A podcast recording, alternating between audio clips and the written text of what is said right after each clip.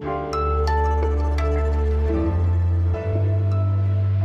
Hallo, Janis Karmesin hier bei Was Jetzt, dem Nachrichtenpodcast von Zeit Online an diesem Freitag, den 2. Juli, an dem Angela Merkel nach Großbritannien gereist ist. Wie ich es an anderer Stelle schon oft gesagt habe, ich glaube, wir sollten Schritt für Schritt vorgehen. Und genau das tun wir. Wir schauen nach Kanada, wo nach der Hitze große Waldbrände wüten. Wir sprechen über die neue Impfempfehlung der Ständigen Impfkommission und wir beerdigen das Einwegplastikgeschirr. Redaktionsschluss war auch heute 16 Uhr. Das kanadische Dörfchen Lytton war Anfang der Woche in den Schlagzeilen, weil dort gleich an mehreren Tagen in Folge ein neuer Temperaturrekord für Kanada aufgestellt wurde. Teilweise ging es da hoch bis auf fast 50 Grad Celsius. Jetzt ist dieses Dorf fast vollständig abgebrannt, und zwar durch einen Waldbrand. Es wird vermutet, dass das Feuer von einem vorbeifahrenden Zug ausgelöst worden ist, der Funken geschlagen hat, die dann wiederum auf den sehr trockenen Boden gefallen sind. Und auch sonst haben große Teile des Westens von Kanada und den USA in dieser Woche extrem hohe Temperaturen erlebt. In der besagten Provinz British Columbia sind dreimal so viele Menschen gestorben wie sonst üblich, mutmaßlich eben wegen dieser extremen Hitze. Ich spreche darüber mit einer Kollegin, die in British Columbia lebt, genau genommen in Vancouver, etwa 150 Kilometer Luftlinie entfernt von Lytton. Das ist meine Kollegin Christina Felschen, die Sie wahrscheinlich kennen als Stimme aus unserem Nachrichtenblog am Morgen. Hallo Christina. Hallo Jannis. Christina, wie schlimm war es denn bei euch in Vancouver, in der Stadt? Ja, Vancouver war deutlich weniger betroffen als das Inland, ähm, wo die Temperaturen ja auf die 50 Grad zusteuerten. Wir hatten hier immer weniger als 40 Grad und das liegt vor allem daran, dass die Stadt direkt am Meer liegt und das Meer Hitze aufnimmt. Ähm, ja, aber ich habe zu Hause gearbeitet. Wir haben wirklich Glück, wohnen in so einer Haushälfte mit äh, hohen Bäumen drumherum und nah am Meer. Dadurch blieb die Temperatur erträglich, auch ohne Klimaanlage. Das, äh, die sind in Kanada noch nicht so sehr verbreitet. Ja, und abends, da ist es eigentlich am heißesten gewesen. Da war ich eigentlich relativ oft im Meer schwimmen oder Seekajak fahren. Okay. Die Ursache für die Hitze ist eine sogenannte Hitzeglocke. Was bedeutet das denn genau? Letztlich wird es dadurch erklärt, dass der, der Klimawandel das begünstigt, dass dieser Jetstream, den es ganz natürlich gibt, so ein Starkwind aus dem Westen, in stärkeren Wellenbewegungen verlaufen kann. Und durch eine solche Wellenbewegung ist dann so ein Hochdruckgebiet, das eigentlich hier nichts zu suchen hat, mit ganz viel heißer Luft aus dem Süden in den Norden gelangt. Ja, das hat sich so aufgebaut. Ähm, dieser Jetstream hat die Form eines Buchstaben Omega beschrieben. Das heißt, äh, die Luft wurde so richtig eingekesselt und konnte. Ja, Omega, das muss man vielleicht ganz kurz erklären, sieht aus wie so ein geöffnetes O, ein halbes O sozusagen. Ja, nach unten in offen, genau. Und äh, die Luft musste dann da zirkulieren, konnte aber nicht weiter, wie das normalerweise der Fall ist. Und das ist eigentlich ein Phänomen, das total selten ist. Unter normalen Klimabedingungen äh, würde das nur alle tausend Jahre auftreten. Ja, aber jetzt dürfte es wohl öfter passieren. Jetzt sind die Temperaturen aktuell erstmal wieder etwas gefallen. Heißt das, das Schlimmste ist vorbei? Ja, die sind gefallen hier, ähm, weil die Hitzeglocke weitergezogen ist. Ähm, das ist gut für uns, aber sie ist äh, ja nicht ganz weg. Sie ist Richtung Osten gezogen. Jetzt ach, kriegen die Leute in Alberta und im östlichen Washington State damit zu tun.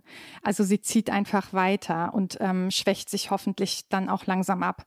Was noch hinzukommt, ist, dass sich über diesen ersten Waldbränden ähm, sogenannte Pyrocumulonimbus-Wolken gebildet haben. Das sind Gewitterwolken, die sich nur über Waldbränden bilden und die laut Meteorologen ähm, in, innerhalb von ungefähr einem Tag mehr als 100.000 Blitzeinschläge ähm, hier in British Columbia und in der Nachbarprovinz Alberta verursacht haben.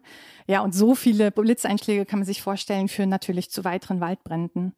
Und ähm, Klimawissenschaftler der UCLA haben auch jetzt gewarnt, dass sich in ungefähr einer Woche schon eine zweite Hitzewelle anbahnt, ähm, die dann aber nach bisherigem Stand vermutlich weniger extrem wird. Dann danke für die Eindrücke und alles Gute, Christina. Danke dir.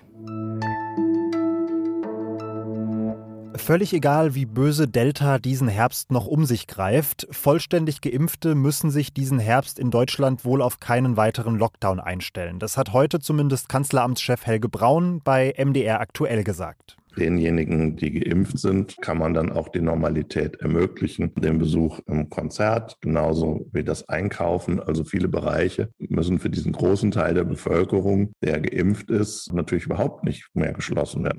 Denn laut Robert Koch Institut sind vollständig geimpfte auch in einer möglichen Delta-Welle nicht mehr besonders stark gefährdet und sie sind vor allem auch keine wesentliche Gefahr mehr für andere.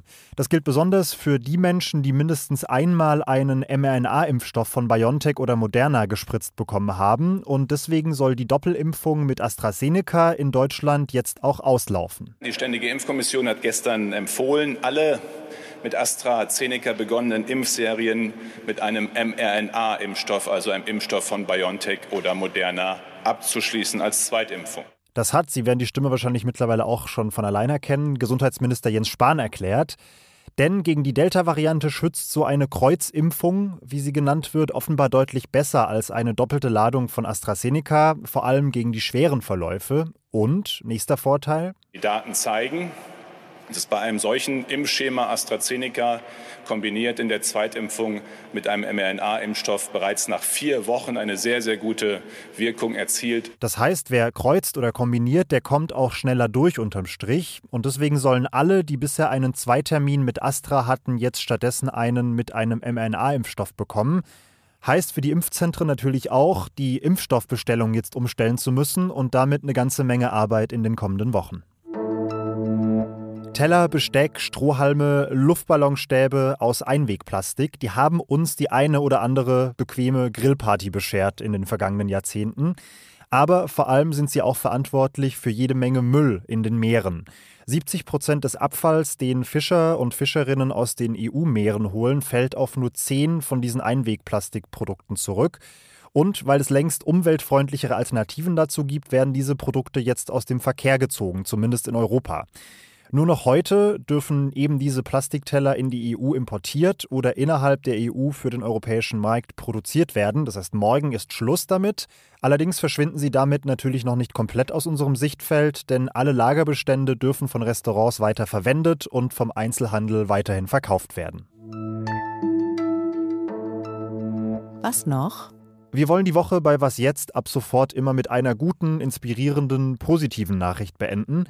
Und deshalb erzählt uns jeden Freitag im Was noch ein Mensch, was ihn in dieser Woche besonders glücklich gemacht hat. Und diese Woche ist das er hier. Hi, mein Name ist Furkan Osun. Ich bin 24 Jahre alt und komme aus Bochum, aus dem Ruhrpott. Furkan ist einer der 49. Das ist ein Projekt von Zeit Online zur Bundestagswahl.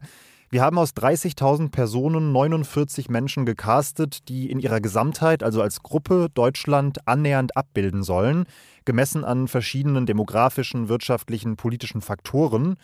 Und ja, was soll ich noch sagen? Hier kommt Furkans frohe Botschaft der Woche. Und zwar habe ich hier bei der Arbeit einen Aufbereiter, also der macht die Fahrzeuge hier bei uns sauber. Ich arbeite im Autohaus und er kommt aus Afrika, aus Togo. Und da haben wir die Möglichkeit, Geld nach Togo zu schicken und da werden Brunnen gebaut. Und sobald die dann fertig sind mit den äh, Arbeiten, haben wir dann auch Videos, wie es dann aussieht und das zu sehen, das bereitet mir immer sehr viel Freude.